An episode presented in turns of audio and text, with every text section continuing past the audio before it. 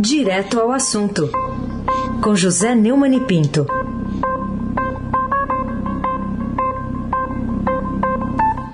Oi, Neumani, bom dia. Bom dia, Aysen Abaki, Carolina Ercolim. Dia. Ronaldinho Mendes no Transatlântico nos Veio.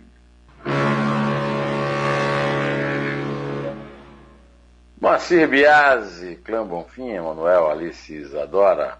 Bom dia, melhor ouvinte, ouvinte da Rádio Eldorado, 107,3 FM. Aysen Abac, o tríplice coroado craque. Bom, Neumann, hoje tem muito material aqui no Estadão sobre o desfecho da CPI da Covid e uma das reportagens conta que o texto final do relatório da CPI amplia a pressão sobre o presidente Bolsonaro. Eu queria saber, a seu ver, quais são as possibilidades de, com, dessa constatação levar a crise ao extremo de um impeachment, a essa altura aí do campeonato do mandato? É, a votação na comissão parlamentar de inquérito da Covid no Senado foi muito expressiva, 7 a 4 a favor do relatório. O relatório foi muito elogiado pelos sete que votaram a favor e muito depreciado pelos quatro que votaram contra. Ah, mas, de, de forma geral, eu acho que grande, o grande recado é o seguinte: nenhum brasileiro que ouviu o relatório e que ouviu os discursos dos três é, dirigentes da comissão tem dúvida de tudo que aconteceu ali, tudo que foi narrado ali foi verdade, aconteceu mesmo. Né?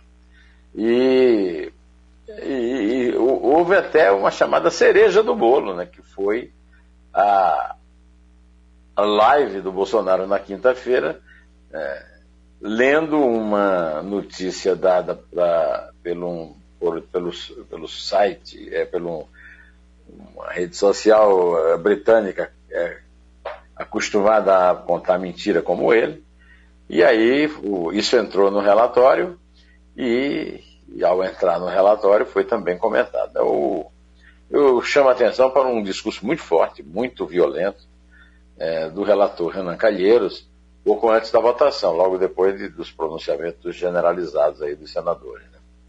É, para Renan, a responsabilidade pelas mais de 600 mil mortes por Covid no Brasil é de muita gente, mas principalmente de Bolsonaro.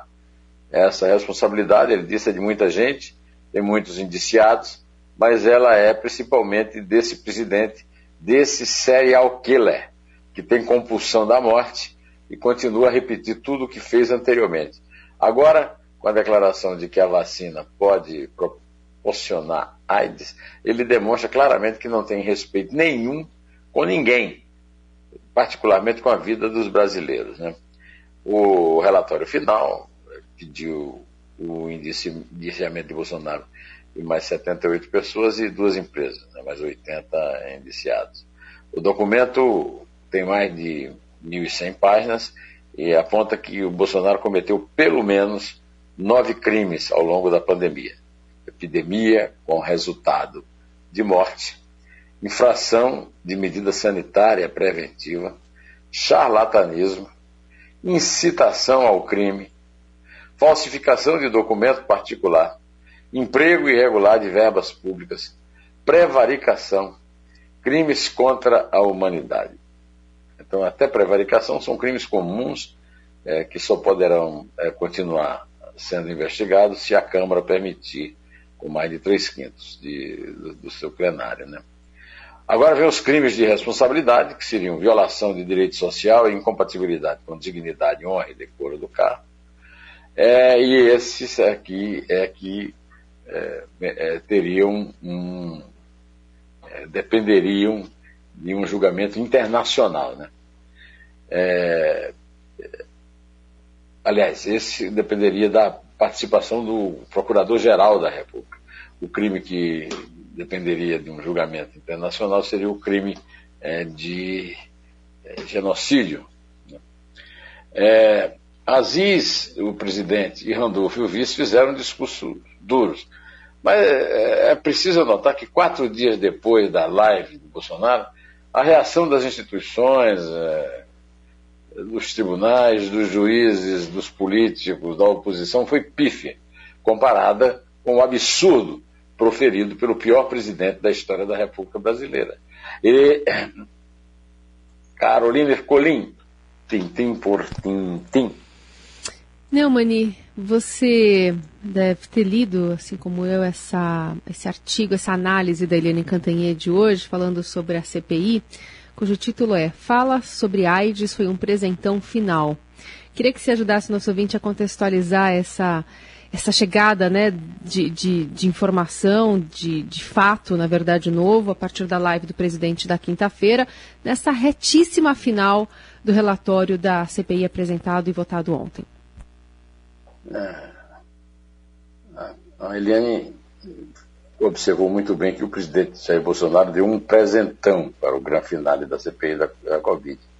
A mentira, a mentira absurda, chocante e irresponsável de que duas doses de vacinas provocam AIDS na Inglaterra.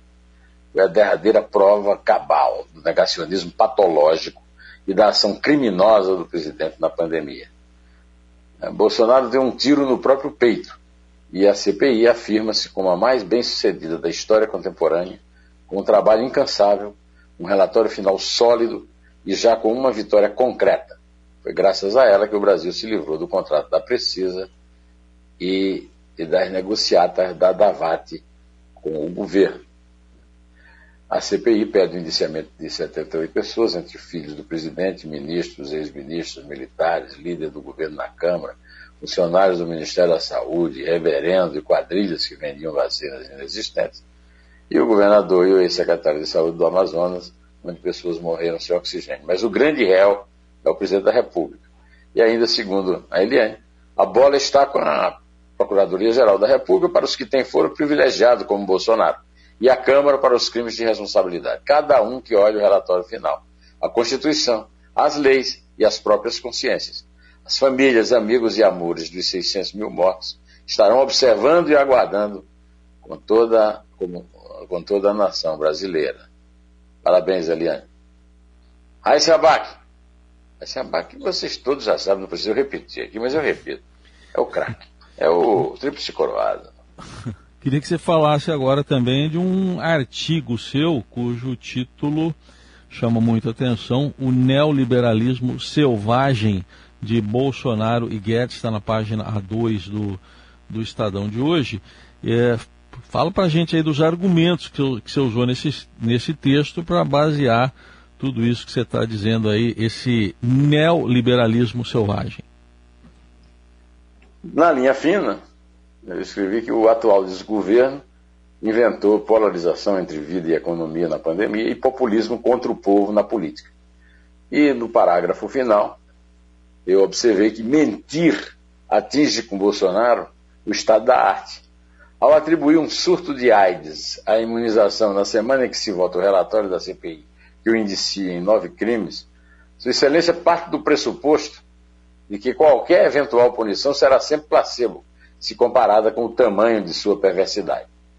O Facebook e depois o, o YouTube também, né? Bloquearam sua live. E daí? A CPI o indiciou.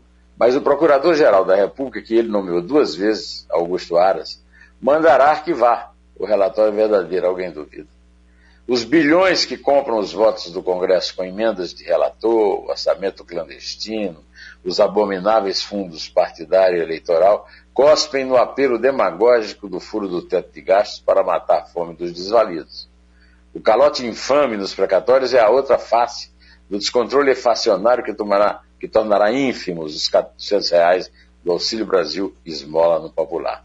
Minha modalidade é matar, avisou o artilheiro. Só não entendeu quem não quis. Carolina Colim, tintim por tintim. Queria te ouvir mais sobre inflação. É, a gente tem esse destaque hoje na capa do Estadão, né? Inflação alta e furo de teto de gastos pressionam o Copom, né? Porque tem decisão hoje. Que consequências você avista na economia em crise agravada pela pandemia, do abandono de uma conquista aí do Plano Real e de uma tentativa desde o governo Michel Temer de evitar uma explosão dos gastos públicos? É, o teto foi um, uma rara conquista do, do governo tampão do Temer e já está sendo furado. Né? É, e a reportagem do Estadão mostra que não há perspectiva de uma trégua na escalada dos preços no país no curto prazo, de acordo com os analistas do mercado financeiro que acreditam que o Banco Central vai seguir a política de aumento dos juros para controlar a inflação e levá-la para o centro da meta de 3,5% em 2022. De 51 instituições financeiras e consultorias consultadas pelo Projeção em Podcast, 44 prevêem um aumento de um ponto percentual na taxa básica de juros, a Selic, em reunião do Comitê da Política, da Política Monetária, o COPOM, na quarta-feira. O colegiado do BC, que se reúne a cada 45 dias para calibrar a Selic, deverá elevar então para 3,25% ao ano a taxa. Né? Só sete instituições consultadas mantiveram apostas num ajuste mais duro da taxa de básica de juros foi cogitado no mercado após os dados mais recentes da inflação mostraram o IPCA acumulado de 9,68%. Então, na prática, dois dígitos né, no, na inflação, em 12 meses até agosto. 10%. Diversos economistas chegaram a apostar numa paulada nos juros, ainda mais forte do que a alta de um ponto percentual na última reunião do Copom, que elevou a Selic para 5,25 ao ano. Você tem uma ideia da, da intensidade da medida a última vez que o, o, Banco Central aumentou a taxa básica de juros em mais de um ponto percentual de uma vez só foi em dezembro de 2002, nos últimos dias do governo Fernando Henrique. É, o capitão artilheiro, o demolidor geral da República, o serial killer, segundo Renan Calheiros, não quer deixar nenhuma instituição ou conquista democrática de pé. Lava Jato, é, inflação baixa, é, Nada disso, nada disso que ele quer dizer. Ele é o verdadeiro bárbaro em ação destruidora. Celso, quando nos livraremos desse estúpido? Aí se abaque. O craque. O tríplice coroado. O Neumann, outro assunto também que a gente tem que tratar aqui, tá, estamos de olho aí na, na COP26, tá para começar lá na Escócia. E o Brasil foi o país do G20 que mais regrediu em metas de emissões, é o que trata aqui uma reportagem do Estadão com base em dados da ONU. No que, que essas evidências que as estatísticas mostram, Neumann, prejudicam o desempenho da economia brasileira no, no dia a dia da gente?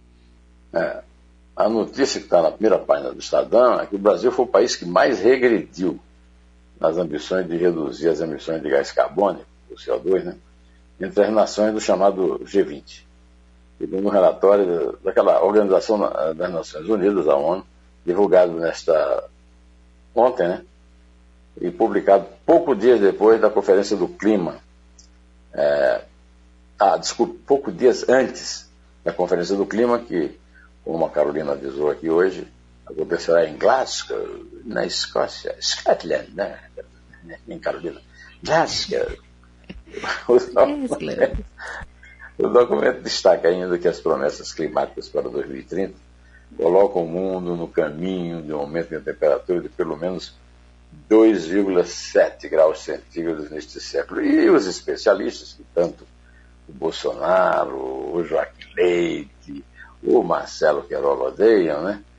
falam que tinha que ser algo em torno ali, 1,5%, no máximo, no máximo dos máximos. O relatório sobre lacuna de emissões do Programa das Nações Unidas para o Meio Ambiente, o famoso PNUMA, detalha o status das promessas dos países para reduzir as emissões de CO2, chamadas de NDCs, a sigla em inglês de contribuições nacionalmente determinadas, que são apresentadas a cada cinco anos e que refletem os compromissos de redução de emissões dos países para conter o aquecimento global. Bolsonaro e Joaquim Leite insistem em fantasias sobre o combate a devastação na Amazônia, mas ninguém mais neste planeta globalizado acredita nesse tipo de lorota. Os pobres brasileiros, como aliás em tudo, né, pagarão a conta, às vezes de uma forma sangrenta. Eu estou aqui brincando e tudo, mas eu estou muito abalado, muito abalado desde ontem. Agora a Carolina vai contar por quê. Pois é, a gente teve mais um caso de uma criança que morreu de bala perdida no Rio de Janeiro. Queria a sua avaliação sobre mais esse incidente, né, que no final das contas traz de volta a discussão sobre a violência no Rio no meio da pandemia e, e da incompetência do poder público em, em parar esse tipo de, de guerra ali, de facções, enfim, de, de rivais que acabam é, vitimando pessoas inocentes, né? O, o, o pequeno estava cortando o cabelo, né, quando foi atingido por essa bala. É, Carolina, quando eu vi essa notícia de manhã, eu fiquei muito abalado, muito abalado. Passei um dia péssimo ontem por causa disso. É, você deve até percebido aqui no meu comentário na rádio ontem uma, é, um reflexo disso. Mas à medida que o dia foi passando, eu fui piorando, porque à noite eu descobri que o irmão de três anos estava na barbearia quando o, o, o Mário Neto Ferreira Lourenço foi assassinado brutalmente com um tiro na cabeça uma chamada bala perdida. Né? Ele estava com o pai e esse irmão. O pai chama-se é, Lucas, é Lucas Lourenço. Ele foi encaminhado ao Hospital Geral de Nova Iguaçu, mas não resistiu aos ferimentos. O, eu gostaria de fazer minhas as palavras do Lucas Lourenço, ontem diante desse, dessa tragédia terrível na família dele. Um filho morto, com um ano e seis meses, ainda mal começando a vida, e outro também mal começando a vida, com um trauma terrível de ver o irmão ser assassinado com um tiro. Hoje foi meu filho. Perdeu a vida cortando o cabelo no salão. Vítima de violência do Estado do Rio de Janeiro. Até, até quando vamos perder entes queridos? Um ano e seis meses, meu príncipe. Senhor, misericórdia. Muita dor na minha alma, escreveu Lourenço. Nas últimas horas, ele compartilhou vídeos da criança brincando em casa. O trauma do pai e do irmãozinho de três anos se espalhou por todos os brasileiros com coração e sentimentos. Menos naquele gabinete do ódio que não tem espaço para o amor. Né? Aliás, se continua fazendo propaganda do armamentismo e coisas que o valham. Né? E também do é, como é que é? o excludente de ilicitude, né? a autorização para o tiro na cabecinha, o Wizard, o Wilton, é, o ex-governador do Rio, perdeu o emprego, mas o tiro na cabecinha continua valendo, inclusive em cabecinhas inocentes. E aqui não tem, não tem aquela, a, aquela a, aliás, bom, é, morreram mais é, dois, dois, frequentadores do salão, um rapaz de 17 e um de 24. Mas não tem mais aquela desculpa de que não, foi um traficante, é um criminoso que não vale também porque não existe pena de morte no Brasil. Nem para crianças inocentes, nem para bandidos perigosos. Né?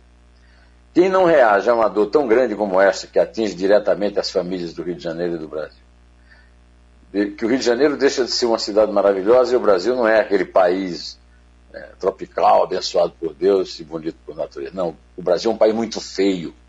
É o país em que Mário Neto Ferreira Lourenço filho de todos nós, morreu com um ano e seis meses sem direito a ter uma vida digna, ou pelo menos uma vida de luta. Que Deus o acolha no seu leito. É, eu me despeço aqui de vocês, pedindo que a Carolina comece a contar, por favor. É três. É dois. É um. Um té.